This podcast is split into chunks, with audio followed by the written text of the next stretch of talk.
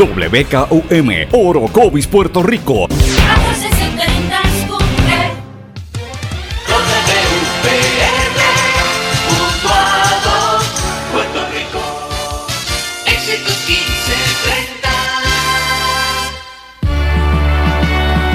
Transmite WEXS Patillas Guayama. XXX 61. Escuchas WMDB desde Fajardo, Puerto Rico, a través del 1480M y a través de www.el1480.net. 1480. Todo lo que dice genera controversia. Cada vez que ella se expresa, los haters se agitan, los políticos tiemblan porque es la única comprometida con la verdad. Periodista, bloguera, relacionista licenciada, analista de la noticia, escritora y le dicen la provocadora en las redes sociales. Y ahora comienza en blanco y negro con Sandra Rodríguez Coto.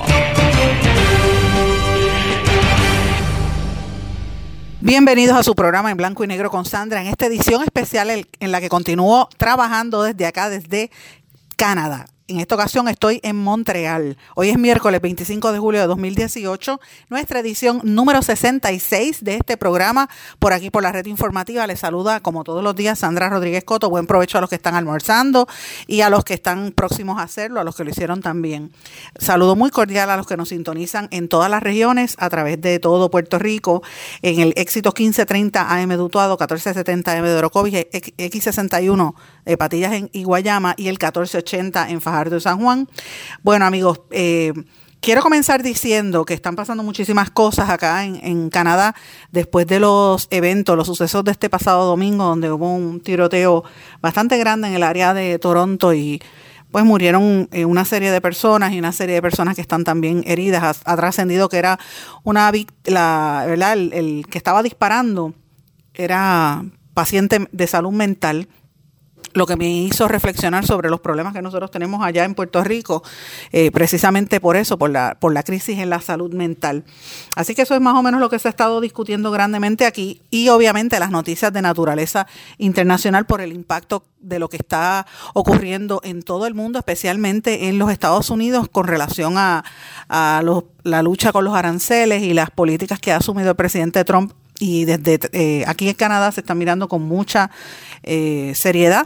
También todos están, toda la gente con donde me paro, donde quiera que hablo, todo el mundo está muy consciente de lo que ha ocurrido en Puerto Rico y ustedes se sorprenderían de la percepción tan negativa que han desarrollado todas estas personas en contra del presidente Trump, porque para los canadienses con quienes he tenido oportunidades de hablar, eh, para todos ellos prácticamente Trump y el gobierno de los Estados Unidos no ha ayudado a Puerto Rico como se merecía. Así que esa es la información que está trascendiendo por lo menos por acá. Pero vamos a entrar de lleno al análisis y a los comentarios de una serie de noticias importantes en Puerto Rico, porque evidentemente ese es el enfoque y es lo que usted quiere escuchar. Antes de comenzar, quiero eh, señalar que ayer yo hice una petición específicamente al amigo eh, Ramos del Departamento de Educación de la Oficina de Prensa adscrito. Él es asesor de la secretaria, pero trabaja en conjunto con, con, Yolanda Rosalí en el área de comunicaciones allá en el, Departamento de Educación y le pregunté específicamente eh, qué va a pasar o cuándo es que se le va a pagar a los maestros ese aumento de 125 dólares que ellos estaban, que el gobernador había anunciado. Ellos lo están esperando con mucha, mucha ansiedad, eh, específicamente ahora que estamos próximos a que empiece el semestre. Pues sepan algo, la información todavía no está a mi alcance, no me la han dado. Yo le voy a dar una oportunidad durante el día de hoy. O sea, voy a ir a las buenas, eh, porque conozco a, Alex Ramos hace muchos años y, y, lo respeto. Y yo entiendo que él va a hacer lo posible por conseguir esta información, pero yo también reconozco que hay un bloqueo de ciertos eh, funcionarios en Fortaleza y particularmente en el Departamento de Educación que se piensan que al no darle información a la prensa pues están felices y contentos, no se dan cuenta que eso abona al malestar tan generalizado que hay hacia la administración por la falta de información y la falta de transparencia. Así que yo eh, utilizo este foro para hacer un llamado público a la Secretaría de Educación para que le dé esta información a los maestros que están pendientes a ver cuándo es que van a recibir eso, ese chequecito porque necesitan el dinero que total, como siempre digo, lo utilizan para sus estudiantes, porque 125 pesos se le va en materiales, bendito, eh, en nada, se le, se le va en nada y todos conocemos cómo los maestros y los principales, eh, las escuelas se sacrifican por darle los, los equipos y los las cosas que necesitan los estudiantes. También tengo bien presente a la gente de Caonillas y de todos los barrios allá arriba en la montaña en, en Utuado, que todavía siguen sin el servicio eléctrico. Sé que han habido eh, unos movimientos por el área, por la presión pública, pero pues tengo muy pegado del corazón a esa gente que han pasado tantos meses y sencillamente no tienen el servicio.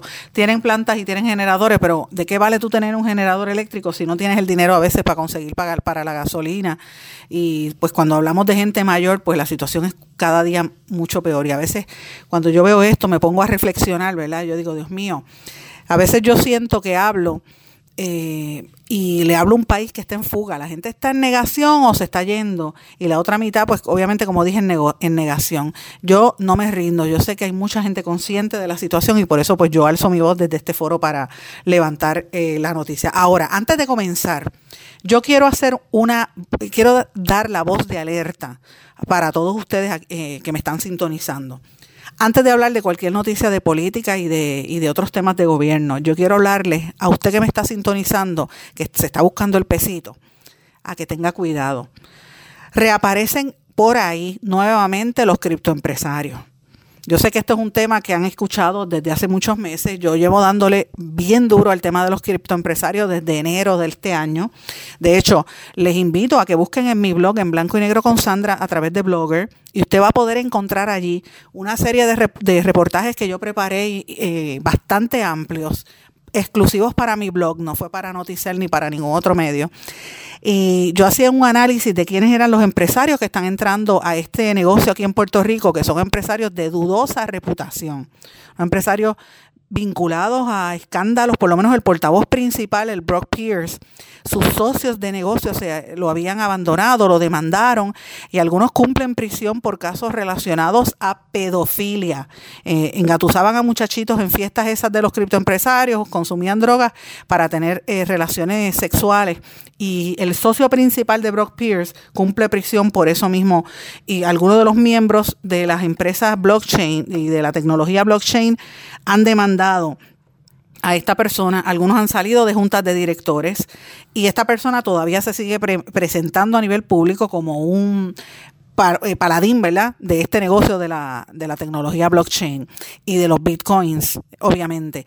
Yo sé que, que mi amigo, el, eh, como digo yo, el director de contenido, Dr. Chopper, Arbelo, ha hablado muchísimo de este tema, yo lo he conversado mucho con él eh, y obviamente yo sé que Arbelo le tiene el ojo echado a esta gente, pero yo desde mi, desde mi espacio también le digo, tengan cuidado porque la situación se está reactivando y el gobierno lo tiene bien calladito, bien calladito, porque el cantazo que recibieron cuando empezamos esa serie de reportajes en enero y febrero del año de este año, que posteriormente todos los canales de televisión y los medios empezaron a publicar noticias. De hecho, Telemundo, el amigo José Esteves hizo una serie sobre estos temas, en Guapa Televisión también porque el gobierno iba a realizar en Puerto Rico una, de hecho lo realizó un evento para promover el blockchain y los bitcoins.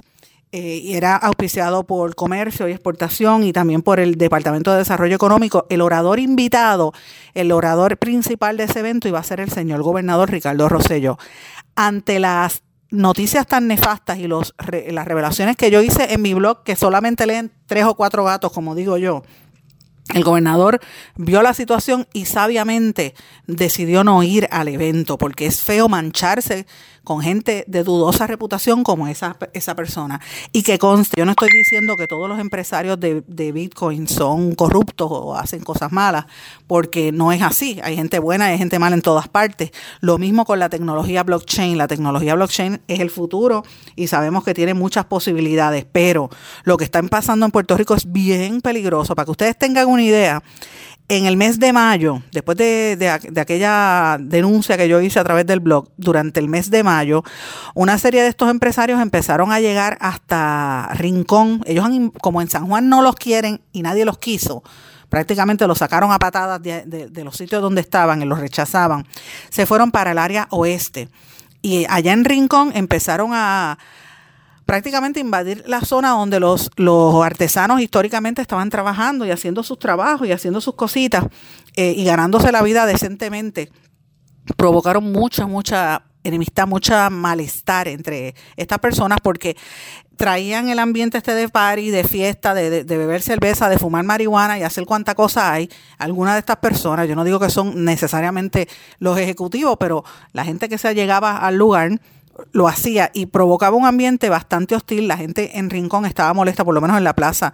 Y así lo reportó el medio La Isla Oeste, que yo pues lo dije públicamente también cuando eso sucedió.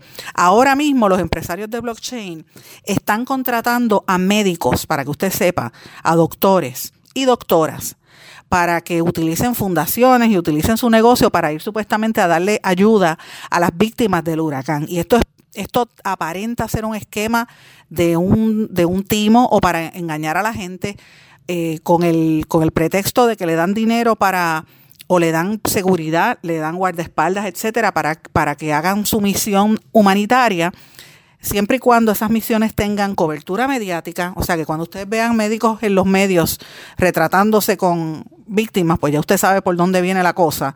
Y número dos, que ellos puedan promover la situación esta de del blockchain y su mercado de blockchain. Eso es eso es así, eso está pasando y yo lo estoy recibiendo de varias fuentes importantes del área financiera que me lo dijeron, de hecho me llamaron específicamente para decírmelo, gente de, de, la más alta credibilidad. Así que le estoy diciendo a todos ustedes que me están sintonizando, tengan mucho cuidado, observen quiénes son esos médicos que andan con escolta y que andan siempre eh, dando ayudas para que la prensa los cubra. ¿Ok? Detrás de eso están estas personas del Bitcoin y el interés es promover esos negocios y la venta de las criptomonedas, algunas de las cuales están colapsando. Para usted tener más, más información sobre el tema de las criptomonedas y sobre cómo es que se está batiendo el cobre en ese mercado, y los problemas que ha habido por las timos que hay a nivel mundial, no deje de sintonizar al doctor Chopper, que él siempre está muy atento a esos temas. Pero aquí en Puerto Rico lo que me preocupa es que están engañando a la gente a través de la necesidad que tiene el pueblo puertorriqueño. Eso es una charlatanería. Esa gente merece el repudio de todos nosotros porque de qué vale que te den una ayuda si lo que están buscando es sacarte los ojos y tratar de venderte como hicieron con, la, con los dinares de Irak y como hicieron con cuanto timo hay eh, y, y, lo que hacen es venderle sueños a la gente y engañarlos en un momento de necesidad como está pasando Puerto Rico. Eso no se puede permitir. Así que estoy poniendo la voz de alerta a los que me están escuchando y a las autoridades también para que estén atentos. Eh, de hecho, para que tengan una idea, la Fundación Bitcoin, que es un grupo, un trade group de la industria, compuesto por cientos de individuos y de compañías que están involucradas en este negocio de las criptomonedas, como está recibiendo tantas renuncias corridas, al, al, al haber elegido específicamente a este señor, eh, que es el que está aquí en Puerto Rico, este, ¿cómo es que se llama? El Brock Pierce, que es el portavoz por la dudosa reputación de esta persona, que eso fue lo que yo revelé en mi artículo en el blog en febrero, pues ahora están volviendo a renunciar miembros de la Junta a nivel global. Así que esto dice algo cuando a nivel mundial la gente le está sacando el cuerpo a esta persona y esta persona está metida en rincón y está metida en Puerto Rico y ahora está utilizando a médicos para llegar a, los consumidores y llegar a la gente. Así que ojo abierto, ojos abiertos y, ya lo advertimos. Cuando vengan, eh, sucedan cosas, no piensen que cayó de la nada, había algo gestándose detrás. Vamos a una pausa y a nuestro regreso vamos a hablar un poco de noticias locales e internacionales. No se retiren, el análisis y la controversia continúa en breve, en blanco y negro, con Sandra Rodríguez Coto.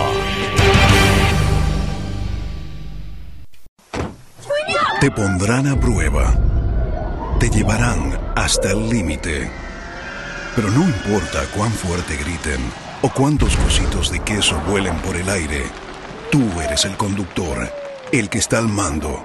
No te rindas. Resiste. Y arranca solo después de oír el clic del cinturón, porque cada 8 minutos un pasajero de 8 a 14 años resulta lastimado en un choque. Servicio público de esta emisora. Hola. Estoy llamando por el anuncio del carro. Dice que se negocia el precio y se financian los pagos. En español, algunos verbos terminados en AR, como negociar y financiar, se confunden con otros terminados en EAR, como pelear o faxear. Aunque se dice pelea y faxea, es preferible decir negocia y financia. Estoy llamando por el anuncio del carro. Dice que se negocia el precio y se financian los pagos. El español nuestro de cada día. Dilo bien, dilo mejor. Academia Puertorriqueña de la Lengua Española, Fundación Puertorriqueña de las Humanidades y esta emisora emisora.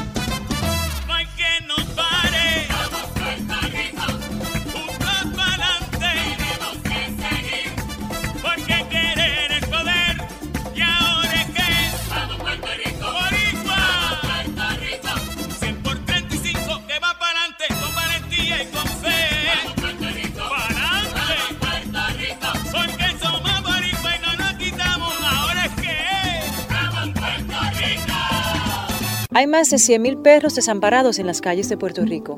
El abandonar un animal es abuso y es ilegal. Si ya no puedes atender a tu perro, llévalo a un albergue o centro de control. Si lo abandonas en la calle, le estás garantizando una muerte dolorosa y segura. Evitemos tener animales sufriendo en nuestra isla. Reportar el abuso es tu responsabilidad. Así que si ves a alguien maltratando o abandonando un animal, llama inmediatamente a la policía al 787-343-2020. Comprométete. Dame tu correo electrónico, por favor. Jimena Pérez, arroba, El símbolo usado en las direcciones de correo electrónico corresponde a la palabra española arroba, no arroba. Se recomienda decir arroba. Dame tu correo electrónico, por favor. Jimena Pérez, arroba, coqui.com. El español nuestro de cada día.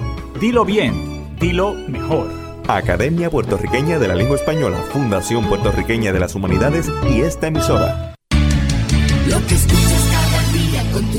Y alegrías, tus recuerdos más queridos, la radio eres tú. Te acompaña, te entretiene, te comenta lo que viene, va contigo donde quieras, la radio eres tú, la radio eres tú. Tus canciones preferidas, las noticias cada día, gente amiga que te escucha, la radio eres tú. Te entusiasma, te despierta,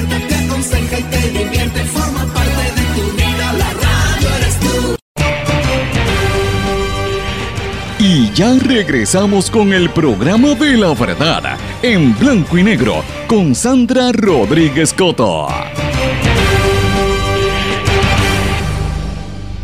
De regreso en blanco y negro con Sandra. Bueno, hoy son las vistas ante el Tribunal de Quiebras y ante el Congreso de los Estados Unidos. En otras palabras, Puerto Rico nuevamente se enfrenta a dos de los poderes principales del sistema norteamericano. Uno es el sistema legislativo, porque van a estar en el Congreso, en las, vistas, de Bishop, y el otro es el tribunal, que en este caso es la ley de quiebras, que estamos ante esa ley de quiebra. Vamos a hablar un poco en detalle sobre eso más adelante, pero es importante que estemos al tanto de ese tema. Otro tema importante es que la alcaldesa de San Juan se va de vacaciones políticas a los Estados Unidos. Ella se mantiene activa en las redes sociales, decidió tomarse unas vacaciones previo a la conmemoración de Lela en Connecticut apoyando la candidatura de la puertorriqueña Eva Bermúdez, que es subgobernadora para ese estado. Eh, y ella, pues obviamente, varios medios le han hecho acercamientos al municipio de San Juan preguntando si el viaje será exclusivo para ese estado o estará visitando otras partes y el municipio no ha dado información. Eh, y evidentemente, pues confligen directamente con una actividad tan importante para los populares como es la conmemoración de Lela que va a estar llevando a cabo el Partido Popular Democrático en el municipio de Caguas. Eh, y en otras, en otras informaciones, Pesquera, el secretario de Seguridad Pública, sostuvo que las vistas oculares en ciencia forense responden a que hay agendas personales en contra de, esa dependencia y obviamente el secretario dijo que las vistas oculares deben ser avisadas con anticipación, que no deben aparecerse allí para los legisladores, como si el Ejecutivo tuviese poder por encima del Legislativo. Volvemos a lo mismo, son dos ramas distintas y este señor Pesquera, supersecretario, no le gusta que lo fiscalicen y no le gusta rendir cuentas. Y sabemos, porque ya ha trascendido públicamente, que hay sobre 76 cadáveres en estado de descomposición en vagones refrigerados. Eh, y todo eso hace lucir muy mal a ese negociado. Sabemos que ha habido muchísimos problemas y hay mucha desinformación al respecto. Yo creo que él tiene que empezar a rendir cuentas y explicar esas insinuaciones que lo que sirven es para titulares y no para eh, tranquilizar un poco a lo que de verdad la gente necesita. La UTIER, la Unión de Empleados eh, de Trabajadores de la Industria Eléctrica y Riego, la UTIER, exhortó al gobernador a dar cara en el Congreso.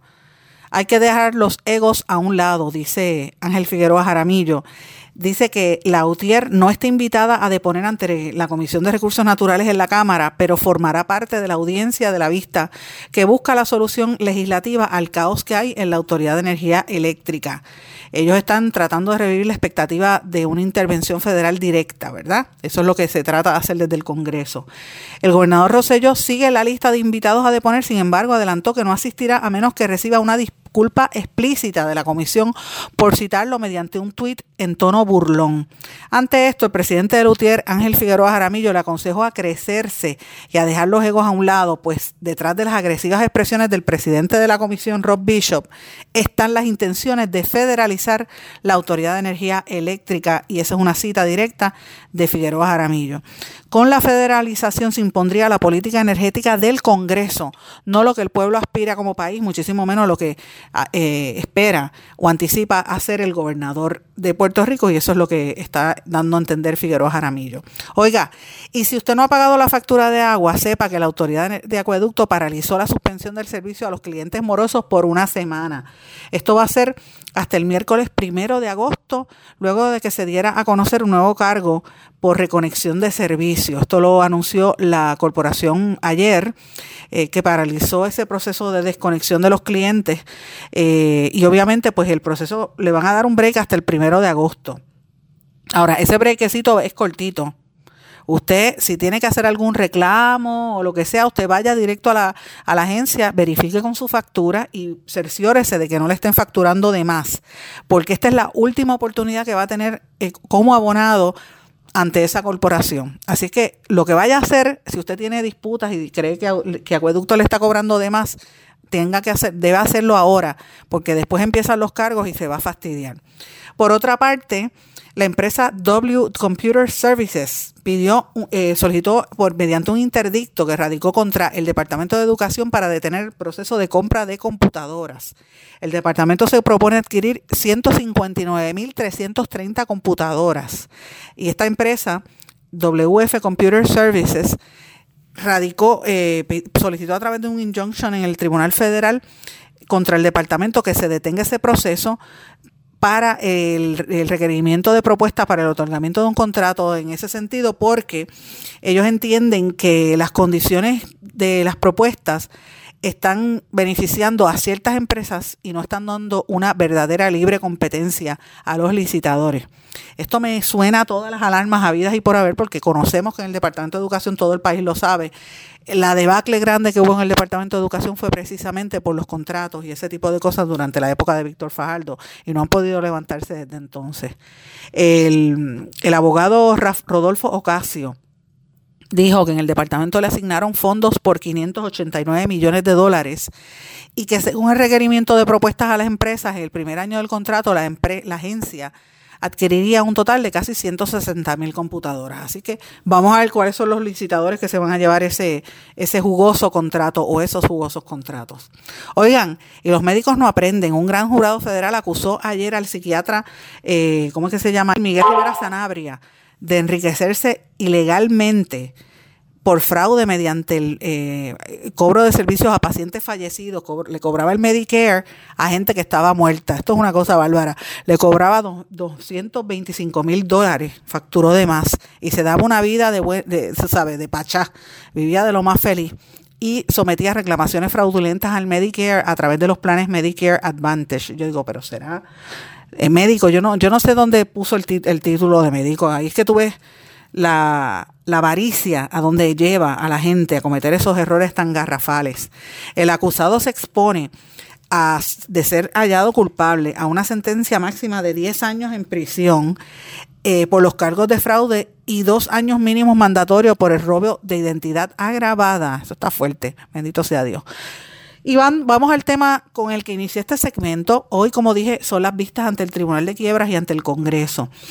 Y el gobernador, Ricardo Rosselló, ha dicho que esto explica, demuestra cuáles son las deficiencias de Lela.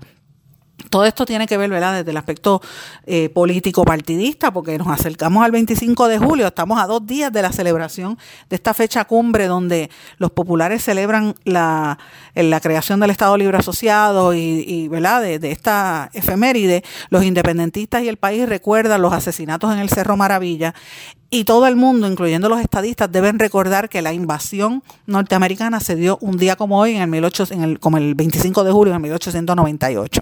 Pues como estamos cerquita de esa fecha y en el Congreso vienen estas vistas y en el Tribunal también de quiebra, pues el gobernador aprovechó para dar unas declaraciones políticas como siempre pasan eh, y no solamente él, lo hacen todos los políticos, aprovecha el contexto, ¿verdad? Para, para meter la pullita. Y él explica que estos eventos eh, pautados para hoy son dos ejemplos de las deficiencias del Estado Libre Asociado. Y cito, en el día en que se conmemora, y él dice, no debo decir que se celebre el ELA, hay dos eventos que van a apuntar hacia los poderes y deficiencias de esa misma estructura.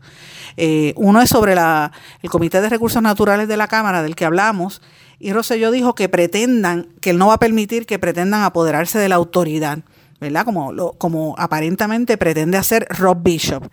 Eh, y por otra parte, pues el, el, el lado eh, por el otro lado, ¿verdad? Está la, la, la cuestión del Congreso y la vista del Tribunal de Quiebras y, de, demuestra que el, que el, el ELA, el, el, gobierno de Puerto Rico, no tiene la posibilidad de definir su futuro sin necesidad de pedirle permiso al dueño del, al dueño del circo y nosotros somos como si fuéramos los, los animales bregando lo que a ellos les da la gana. Y, en otras palabras, eso es lo que prácticamente ha dicho el gobernador. Él dice que el 25 de julio se celebra el estatus colonial de Lela y ese mismo día va a haber una vista judicial donde se dice si va a haber efecto del gobierno si, el, si, en efecto el gobierno de Puerto Rico tiene el poder de llevar a cabo su presupuesto o no. Y en la otra vista, en el Congreso, se considera si ese Congreso con poder absoluto que tiene sobre sus posesiones, como Puerto Rico es una posesión de ellos, determina si pudiese hacer un taking de una agencia del, del país, del ELA, que en este caso sería la Autoridad de Energía Eléctrica. Ah, intente hacer eso en cualquier república para que usted vea lo que estaría pasando. Habría una revolución y la gente estaría en las calles quemando gomas y haciendo 20 cosas, pero en Puerto Rico no, la revolución es silente, es coger un avión e irse, por desgracia, y eso nos sigue afectando a todos como pueblo. Y como digo, la situación está bien, bien tensa. Eh, la comisionada, y disculpen, la comisionada residente eh, también respondió al tuit ofensivo que vino de la oficina de Bishop, dijo que estaba mal, pero que hay cosas importantes que tienen que discutirse en esa vista. Y obviamente eh, sigue las críticas en cuanto a eso. Ahora, en términos de lo que va a pasar en la cámara, en esa cámara, en esa vista pública, en la Cámara Federal, ¿quiénes son los que van a estar deponiendo en ese comité de recursos naturales eh, para a partir de las 2 de la tarde? O sea, después que se acabe este programa, un poquito más adelante, cuando empiece Chopper, por ahí es que va a empezar esa, debería estar comenzando esa vista, esa vista pública. El presidente del comité organizó la audiencia titulada Gestión de crisis en la Autoridad de Energía Eléctrica de Puerto Rico e, e implicaciones para la recuperación. Y él tiene invitados, entre estos, mira, Eduardo Batia, que ustedes saben que desde que él fue presidente del Senado le investigó el tema, ha sido muy crítico de la Autoridad de Energía Eléctrica y tildó de responsabilidad los planes de apagones programados que anunció esa entidad. Invitaron también al gobernador eh, pero el gobernador ha dicho que hasta que no pidan excusa, él no va a estar allí, ¿verdad? Que hasta que Bishop no se pida disculpas públicamente. Otro invitado es Thomas Emmons, consultor de Pegasus Capital Advisors de Nueva York, que es este, una persona con más de 25 años de experiencia en el tema, que va a estar hablando sobre energías renovables y otro, otro tipo de cosas. Otro invitado es James Pioto, Ospioto, ¿verdad? Director ejecutivo de Chapman Strategic Advisors LLC empresa de asesoramiento a compañías en quiebra y litigios, etcétera. Entre otros clientes ha tenido American, Delta, eh, Lehman y otras compañías, Procter Gamble, etcétera. Davids Banda es otro invitado principal de una compañía de, de, Maryland dedicada a consultoría de energía y telecomunicaciones.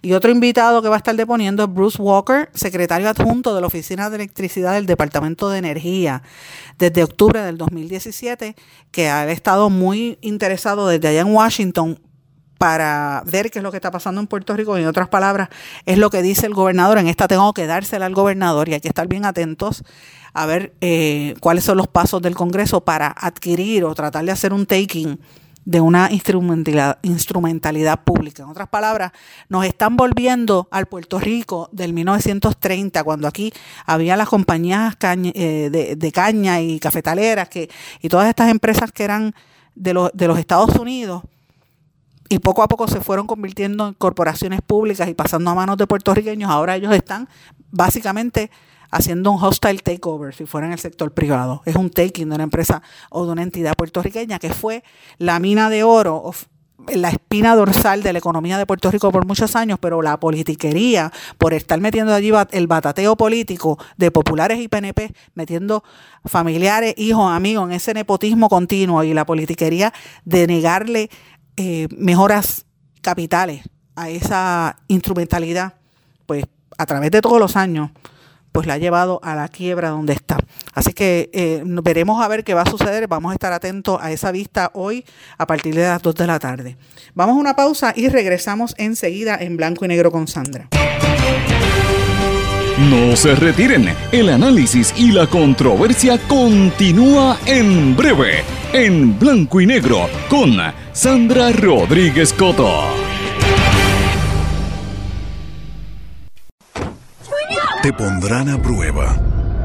Te llevarán hasta el límite. Pero no importa cuán fuerte griten o cuántos cositos de queso vuelen por el aire, tú eres el conductor, el que está al mando. No te rindas. Resiste. Y arranca solo después de oír el clic del cinturón, porque cada ocho minutos un pasajero de 8 a 14 años resulta lastimado en un choque. Servicio público de esta emisora.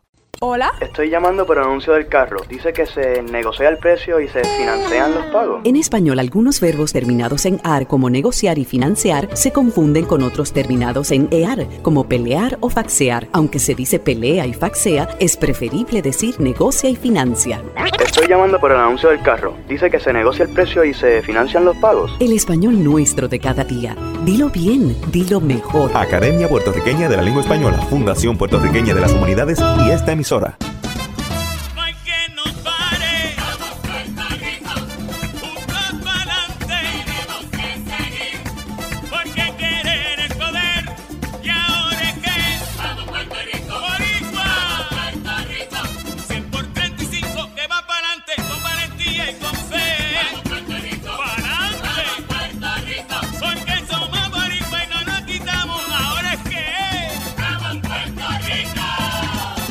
Más de 100.000 perros desamparados en las calles de Puerto Rico. El abandonar un animal es abuso y es ilegal. Si ya no puedes atender a tu perro, llévalo a un albergue o centro de control. Si lo abandonas en la calle, le estás garantizando una muerte dolorosa y segura. Evitemos tener animales sufriendo en nuestra isla. Reportar el abuso es tu responsabilidad. Así que si ves a alguien maltratando o abandonando un animal, llama inmediatamente a la policía al 787-343-2020. Comprométete. Dame tu correo electrónico, por favor. Jimena Pérez, El símbolo usado en las direcciones de correo electrónico corresponde a la palabra española arroba, no arroba. Se recomienda decir arroba. Dame tu correo electrónico, por favor. Jimena Pérez, El español nuestro de cada día. Dilo bien, dilo mejor. Academia Puertorriqueña de la Lengua Española, Fundación Puertorriqueña de las Humanidades y esta emisora. Lo que escuchas cada día con tus penas y alegrías, tus recuerdos más queridos, la radio eres tú. Te acompaña, te entretiene, te comenta lo que viene, vas contigo donde quieras, la radio eres tú, la radio eres tú. Tus canciones preferidas, las noticias cada día, gente amiga que te escucha, la radio eres tú. Te entusiasma, te despierta, te aconseja y te divierte, forma parte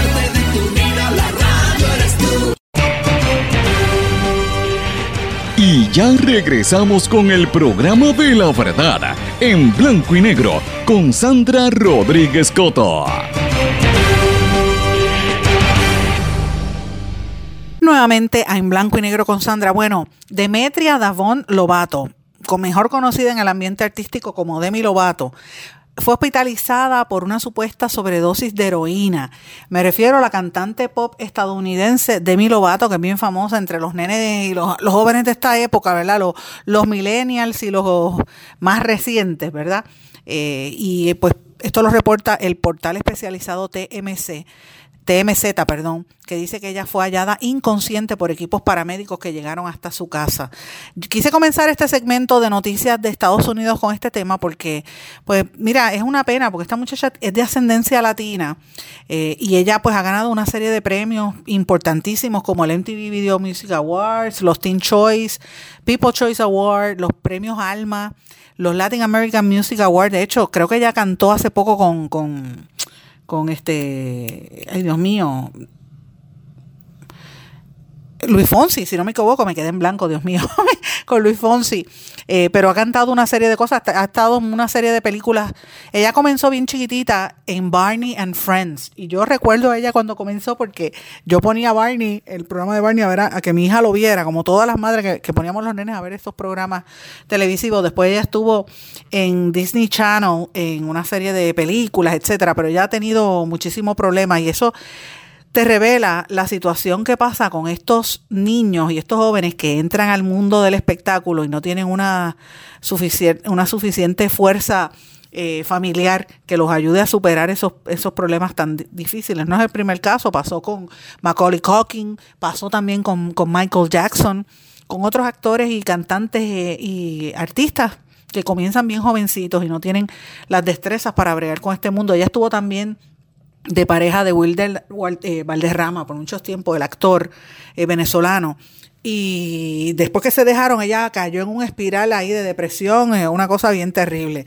Así que estoy pendiente, para que ustedes vean que estoy pendiente también a los temas de espectáculo. Pero bueno, vamos a las cosas un poco más serias, que también es el espectáculo, pero es el espectáculo del mundo político.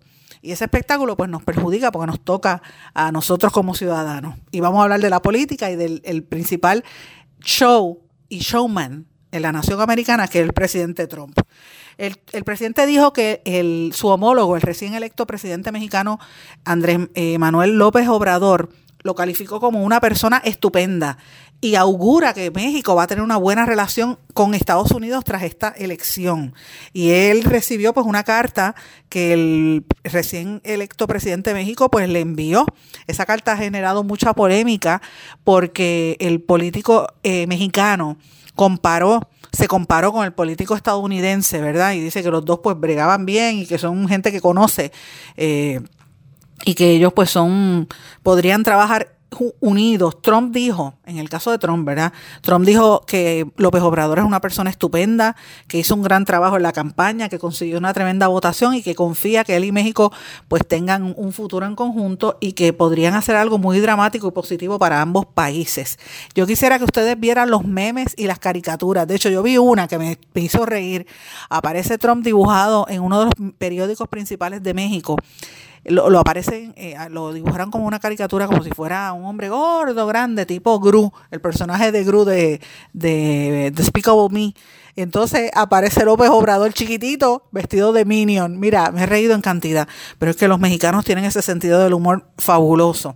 Eh, y estas declaraciones los tienen bien molestos porque eh, los mexicanos recuerdan lo que dijo Trump de que los mexicanos estaban soltando gente violadores, criminales, etcétera, hacia la nación americana y está tratando muy mal a los que vienen eh, con el tema de la, de la migración ilegal. Así que hay que ver qué pasa en esa relación entre ambos líderes bastante eh, populistas en México y en los Estados Unidos. Volviendo al tema ese del populismo, que lo hemos trabajado en varias ocasiones en este espacio. Pero también en otro tema importante de los Estados Unidos, el califican de poker, poker peligroso. La retórica de los Estados Unidos y de Trump hacia Irán y dice que pone en juego la supervivencia del planeta según distintos analistas económicos y políticos en, en diferentes partes del mundo. Esa tensión que hay entre Washington y Teherán merece que la diplomacia empiece a, enfriar un poco la cosa, porque las rabietas que le entran a Trump por la noche en Twitter está exacerbando los ánimos de la gente de Irán. Y lo, ya los iraníes han dicho que no se van a quedar dados. Trump había advertido al, el domingo que si no van a aceptar amenazas y que si eso pasa van a sufrir las consecuencias. Y entonces, pues obviamente la gente está con un poco de temor. En Europa también están bien preocupados por esta situación porque entienden que es una retórica incendiaria entre Washington y Teherán y que podría desencadenar en una tercera guerra mundial. Así que tenemos que tener mucho cuidado, mucho cuidado con ese tema. Y no es solamente de Trump, también ahí está el secretario de la Defensa, James Mattis, y otra serie de, funcionarios que también han estado, pues obviamente, hablando sobre el tema. Mattis en particular también dice que Irán es el principal motivo para el que Al-Assad siga en el poder. Eh, allá en Siria. O sea que también mezcla el tema de Siria con todo eso. La situación se está poniendo bien polémica. Y hablando de Trump, a su hija Ivanka Trump le metieron un cantacito todos estos países que estaban en contra de las políticas arancelarias del padre y empezaron a dejar de comprarle los productos. Y ella ha tenido que anunciar hoy o ayer, ayer por la tarde, creo que hoy lo repitieron todos los medios de Estados Unidos, eh, que está cerrando su marca el nombre Ivana, que era la, marca que ella tenía eh, de, ropas y de productos, lo está cerrando después de, siete de estar siete, 17 meses en Washington. Ella no sabe qué va a hacer en el futuro, pero que mientras tanto no va a seguir en ese negocio de productos. Obviamente, ¿cómo va a seguir si los países no se la estaban comprando como respuesta al padre? Había sido un fracaso. Eh, y hay otro tema también importante que hay que estar mirando en los Estados Unidos, que es el tema de las vistas que se están llevando a cabo con, los, con el Comité de Inteligencia eh, del Senado de los Estados Unidos, que están pendientes a las situaciones que están pasando en Estados Unidos relacionadas a eh, la supuesta intromisión de, de Putin y de los rusos en las elecciones de Estados Unidos, las elecciones que vienen por ahí también.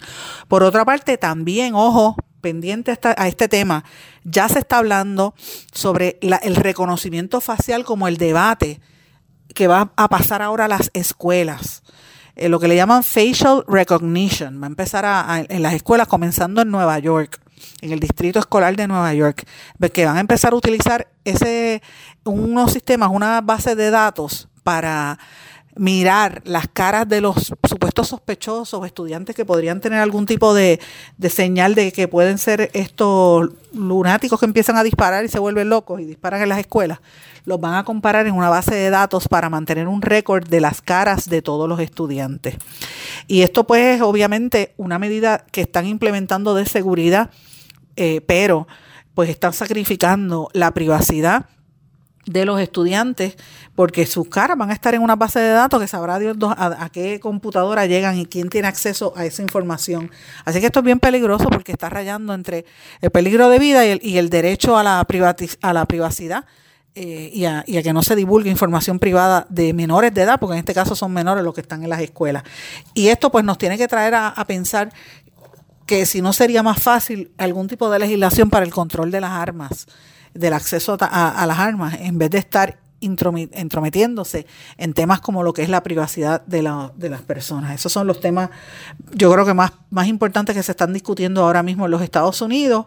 Eh, hay otros temas importantes también, pero esos fueron los que yo quise destacar. Y a nivel global, pues obviamente voy a ir con los titulares bien, bien básico, me llamó la atención eh, grandemente en, América Latina esa fotografía donde aparecen los presidentes de México, de Uruguay, de Brasil, de Chile, de Colombia, de Perú, todos en una rueda de prensa anunciando esa alianza nuevamente del Pacífico y del Mercosur que se están uniendo en contra del proteccionismo y esos dos gigantes regionales, Mercosur y la, Alianza del Pacífico, lo que buscan es un plan de acción para impulsar el comercio y la integración en temas de en, mercados como si fueran bloques.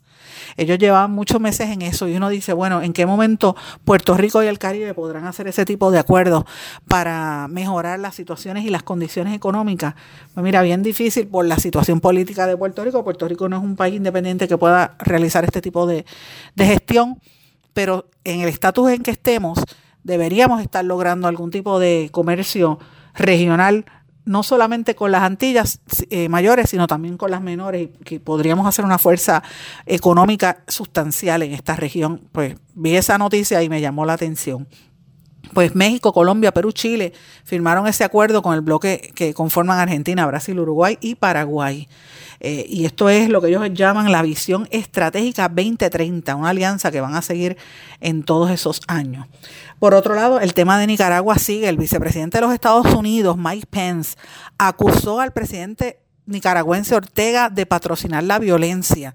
Dice que la violencia, los asesinatos y las agresiones son patrocinadas por el Estado y que eso es innegable. Llevamos más de 351 personas muertas por esas olas de violencia y Pence hizo un llamado de alerta, ojo, para que el vicepresidente de los Estados Unidos esté emitiendo este tipo de, declaraciones, lo que te dice es que la situación está en, Washington cobrando cada día más importancia y, que esto podría tener unos movimientos pronto.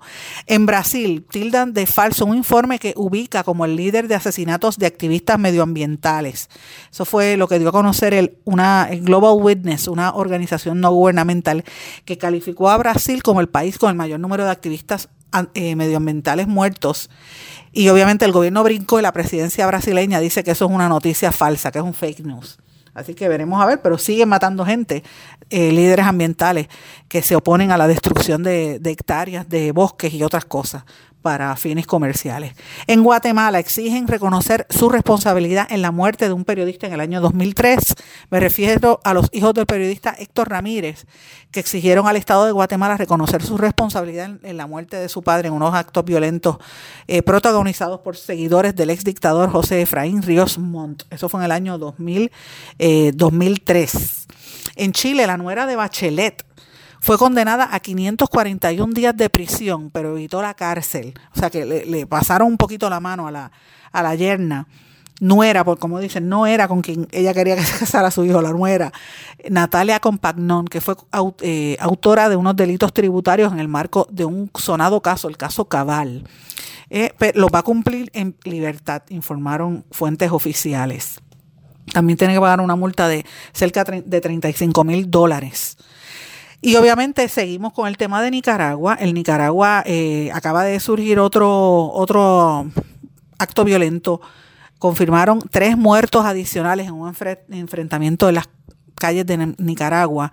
El suceso se registró en horas de la mañana y dice que el ataque se extendió por más de ocho horas entre los opositores y el gobierno eh, y en el barrio Sandino a 163 kilómetros al norte de la capital. En otras palabras, estamos viendo como si fuese una guerra civil bien cercano a nosotros y no estamos reaccionando al respecto. Hay que ver qué movidas van a dar los Estados Unidos y Puerto Rico sobre ese tema. Vamos a una pausa y a nuestro regreso vamos a hablar de otras noticias importantes.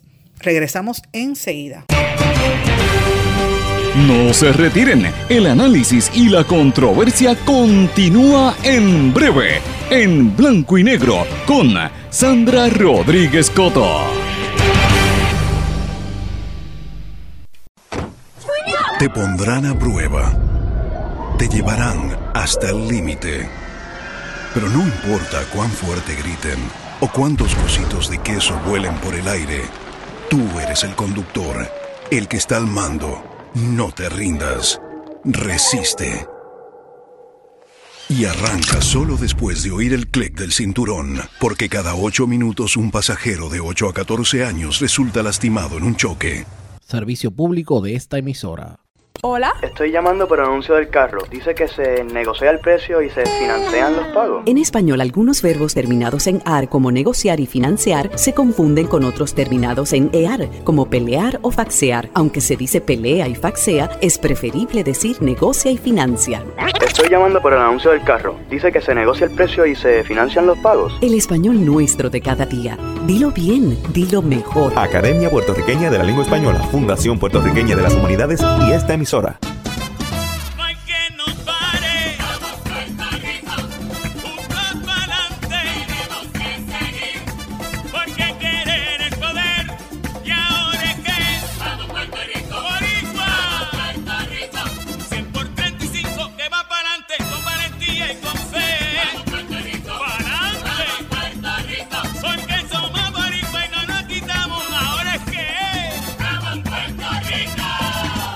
Hay más de 100.000 perros desamparados en las calles de Puerto Rico.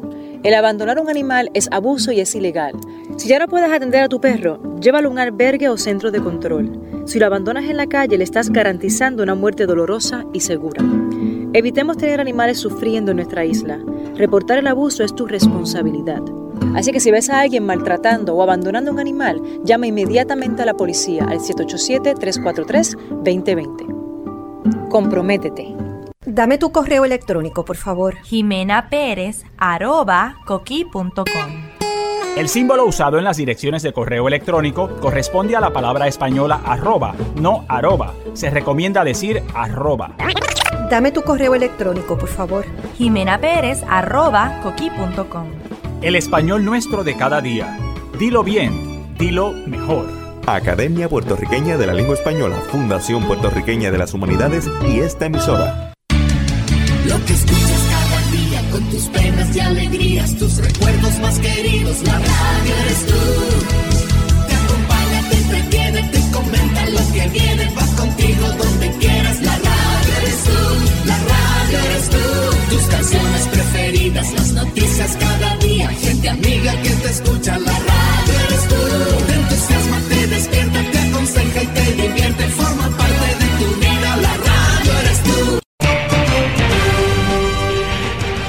ya regresamos con el programa de la verdad en blanco y negro con Sandra Rodríguez Coto.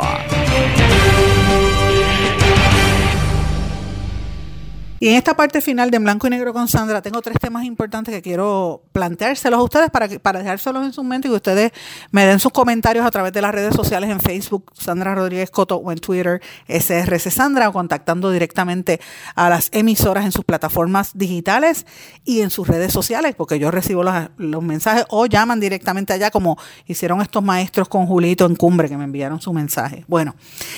Esta es una noticia, a mí no me gusta hablar de estos temas, pero tengo que hacerlo. Morirá en la cárcel por maltratar a su esposa por años. El hombre que la quemaba, que fue el primer acusado de esclavitud en Puerto Rico y ese cargo se cayó, pero lo encontraron culpable ayer de múltiples cargos de agresión y maltrato. Se trata del individuo, por no decirle tipejo, pero lo es, Miguel Córdoba Villodas, sentenciado a cumplir 108 años de cárcel por someter a su expareja a un patrón de abuso, maltrato físico, psicológico entre el 2012, 2012 y 2014 en Fajardo. Eh, él fue encontrado culpable de 38 cargos y durante el juicio la fiscal presentó prueba contra quien se imputaba abusar de su entonces pareja consensual, a quien la quemaba en diferentes partes del cuerpo con una espátula. La agredía con palos de escoba, con cables eléctricos. La golpeaba con barras de jabón dentro de medias y la obligaba a comer excremento, entre otros actos, Dios mío. La perjudicada vivía encerrada en una casa donde convivían bajo amenaza de muerte. Señores, cuando uno describe ese caso, yo recuerdo cuando esa noticia trascendió, a mí me, se me revolcó el estómago. Y yo decía, Dios, aquí tiene que venir, aquí, es que esto, esto es una cosa, yo creo en el sistema de justicia y creo que ese señor tiene que cumplir lo que hizo, pero, pero es que esto no puede permitirse. O sea, algún vecino contra tenía que haber oído algo, algún familiar tenía que haber sospechado algo. ¿Por qué? ¿Por qué permitieron llegar a ese extremo de abuso hacia una mujer? Mire, si la pareja no la quiere, si usted está teniendo problemas con la pareja, déjense ya, déjela ir. Pero ¿por qué llegar al abuso físico en esa magnitud? Y si usted tiene un vecino que usted ve que está actuando de esa forma, tiene que evitarlo. Mire, él pudo haber matado a esa mujer. Esas, esas marcas emocionales van a permanecer por toda la vida, a menos que esa mujer reciba un tratamiento importante. Y la violencia doméstica no se puede permitir bajo ningún concepto. Es una humillación lo que este hombre hizo. La tenía como si fuera una esclava eh, y esto no se puede permitir. Yo me imagino el terror que tenía que estar sufriendo esa mujer porque conociendo muchas víctimas, he tenido la oportunidad de, de compartir con mujeres víctimas de violencia doméstica en diferentes hogares y, y grupos comunitarios a los que he visitado, ¿verdad? Y yo quisiera que ustedes escucharan esas narraciones y uno dice, bueno, pero ¿Por qué no se van? Pues mire, por eso mismo, porque a veces no se, a veces tienen miedo de irse porque de, el, el, hombre le quita el dinero y ellas pues dependen, tienen miedo de, de, que él las agreda, tienen miedo que agreda a los niños, a veces son víctimas de agresiones sexuales y están en ese ciclo de violencia y no saben cómo salir del mismo. En la mayoría de los casos son mujeres que no tienen ningún tipo de preparación académica. Eh, en otras ocasiones pues sí la tienen, pero el terror del agresor es mucho más. Y esto pues necesita muchos años de, de ¿verdad? De, de, terapia. Los agresores por lo general tienden a ser personas que vienen de hogares también donde habían sido agredidos. Y este círculo, ciclo de violencia tiene que detenerse. Nosotros tenemos que hacer algo como individuos. Mire, si usted, vuelvo y le digo, escucha un nene gritando o escucha un nene llorando, usted tiene que tomar acción. Si oye una mujer que le están gritando o que la golpean, usted no puede permitir que eso suceda. Es un ser humano. Y usted no sabe si le puede estar salvando la vida al estar atento a una situación rara. Eh, y eso podría ser el detonante para, para salvarle la vida quizás a esa mujer y una familia entera. Así que no lo puede dejar pasar, tiene que llamar a las autoridades. Otra cosa que quería llamarles, ahora mismo, ustedes saben lo que es el fraude del vómito, eso fraude del vómito, bendito sea Dios.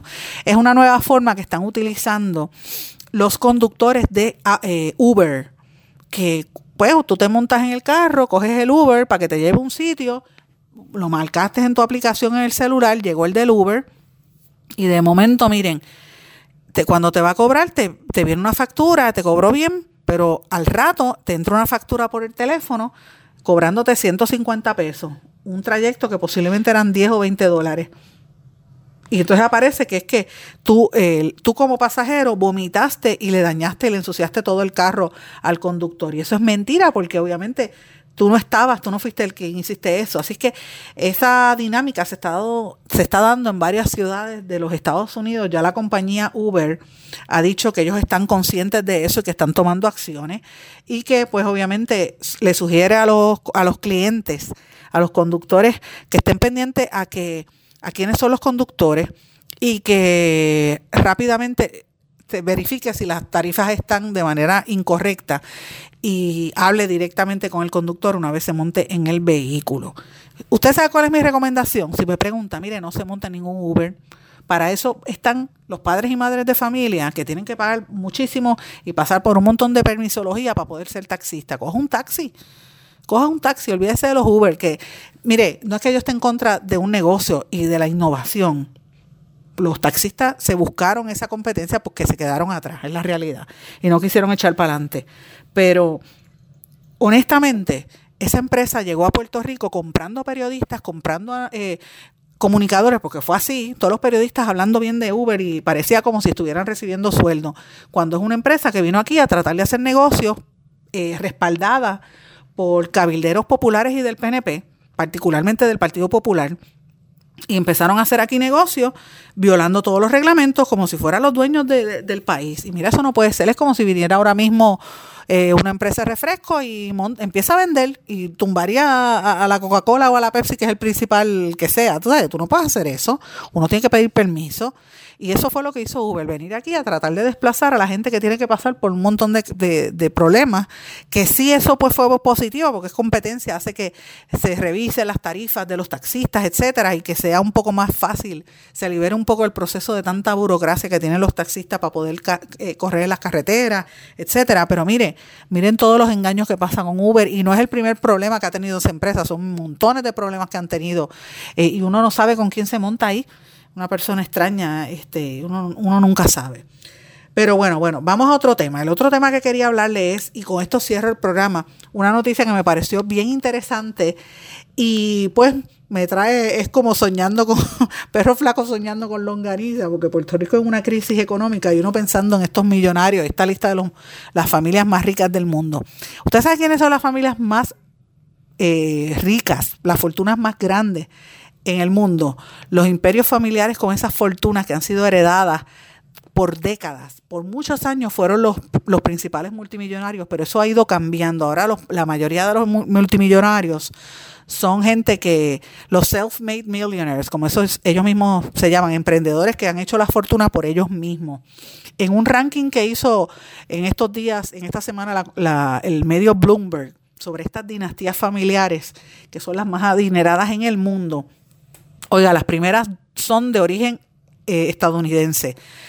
Los Walton, que son los dueños de Walmart, ellos tienen 151.500 millones de dólares. Ese clan incluye a Rom, Jim, Alice, Lucas, Christy y Nancy. Contra la mitad de la mayor empresa del mundo, que eso es Walmart, fundada en el 1962 tiene 12 mil tiendas. Ellos vendieron 500 mil millones de dólares en el año 2017. Esa riqueza combinada es superior a la que tienen emprendedores, por ejemplo, como Jeff Bezos o Bill Gates. Y es mayor que el Producto Bruto Interno de países como Costa Rica, Panamá, Guatemala o Ecuador. Así que imagínate, una sola familia se gana más que lo que se gana en cada uno de esos países. Eh, otra de las familias importantes, ¿verdad? Están los, los Cox, que son los de las, tienen eh, diferentes industrias, y los Mars, dueños de, de los chocolates. Estos tres clanes, o sea, el Walton, Koch y Mars, Mars, entre todos tienen una fortuna, si fuéramos a coger esas tres familias, de 340 mil millones de dólares. Que eso es mucho más que el presupuesto de Colombia, Chile y Perú. Así que imagínate. Vamos, vamos por parte.